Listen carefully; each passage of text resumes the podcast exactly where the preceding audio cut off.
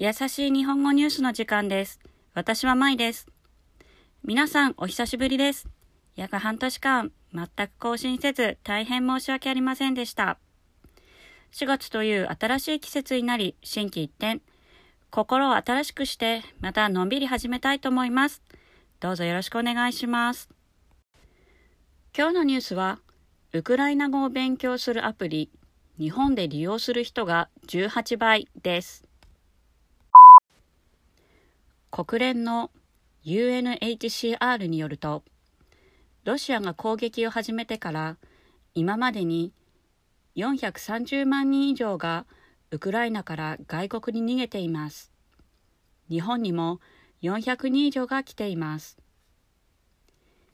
外国語を勉強するアプリの会社によると、アプリを使って新しくウクライナ語を勉強する人が日本で増えています。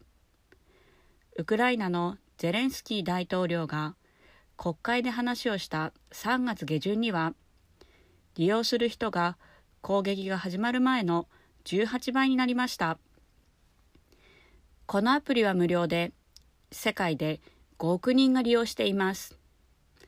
世界でもウクライナ語の勉強を始める人が増えていて、約1ヶ月で6倍以上になりました。会社の人は簡単な挨拶などを勉強して、ウクライナから来た人とコミュニケーションしてほしいです。と話しています。言葉の説明です。全体としてそんなに難しくはないと思いますので、3つだけ説明します。まず攻撃です。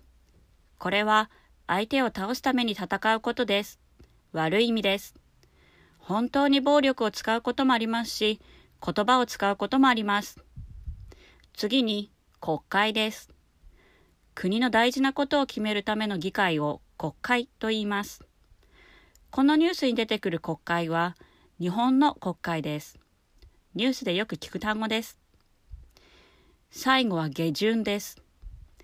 これは1ヶ月を3つに分けて、初めから10日間を上旬、上の旬、次の10日間を中旬、中の旬、最後の10日間を下旬、下の旬と呼びます。